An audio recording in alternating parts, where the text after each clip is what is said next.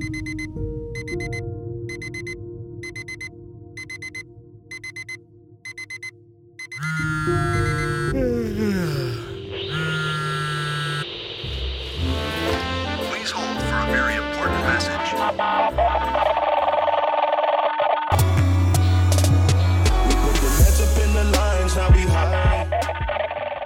Hallo und herzlich willkommen zu dieser neuen Podcast-Episode. Und heute geht es um das Thema, was kann man alles falsch machen beim Klavierspielen und wie du diese Fehler auf einfache Weise vermeiden kannst. Ich wünsche dir viel Spaß bei dieser Folge.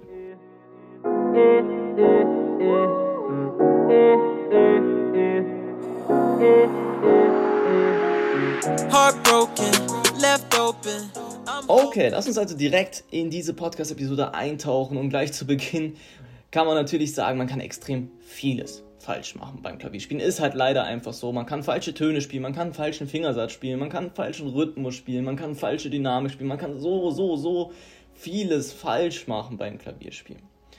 Doch es ist natürlich möglichst gut, wenn du schon so viel wie möglich schon von Anfang an richtig machst. Jedoch wird man natürlich, und das weiß ich selber, natürlich nie wirklich an dieses Ideal herankommen. Von vornherein. Alles richtig zu machen. Ja, das, das schafft natürlich niemand wirklich. Doch trotzdem ist es wichtig, am Anfang schon ein paar technische Dinge richtig zu machen. Und das fängt eigentlich schon an bei der Haltung am Klavier. Und da würde ich wirklich empfehlen, wirklich schon von Anfang an darauf zu achten, dass du nicht zu nah am Klavier sitzt oder nicht zu weit weg am Klavier sitzt, dass du nicht zu hoch sitzt, aber auch eben nicht zu tief sitzt, dass du einfach wirklich ähm, ja, auf deine Haltung achtest beim Klavier.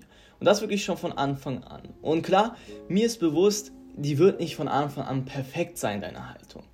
Das ist auch gar nicht das Ziel. Natürlich wird sich die Haltung über die Zeit, in der du Klavier spielst, auch verändern und entwickeln. Aber wo, was, was mir wichtig ist, ist, dass man schon von Anfang dann an darauf achtet. Also, dass man nicht sagt, okay, die entwickelt sich eh mit der Zeit, die Haltung. Kümmere ich mich darum, wenn ich mal wirklich schwere Stücke spiele? Nein, dass du wirklich schon von Anfang an darauf achtest und immer schaust, okay, ähm, ist das wirklich gut für mich, die Haltung, die ich habe? Oder kann ich vielleicht an, ähm, ja, an Schraube X, an Schraube Y irgendetwas verändern?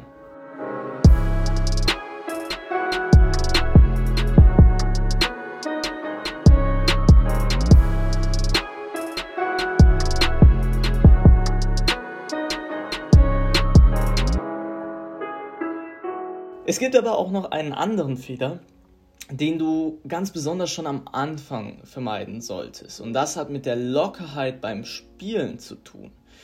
Und zwar, was man dagegen machen kann, also das Problem ist oftmals, dass wir von Anfang an wirklich sehr verkrampft sind, sehr unlocker sind, wenn wir Klavier spielen. Was man dagegen machen kann, ist eine sehr, sehr gute Übung. Und zwar, nachdem man einen Ton angeschlagen hat, dass man probiert, die Hand direkt locker zu halten. Gleich dazu nochmal eine konkrete Übung. Ähm, warum sollten wir das machen? Oder warum sollten wir eben nicht die Taste nachdrücken? Weil es beim Klavier ehrlich gesagt gar nichts bringt. Wenn wir eine Taste drücken, in dem Moment, wo die Taste gedrückt ist, ist eigentlich der Klang schon da.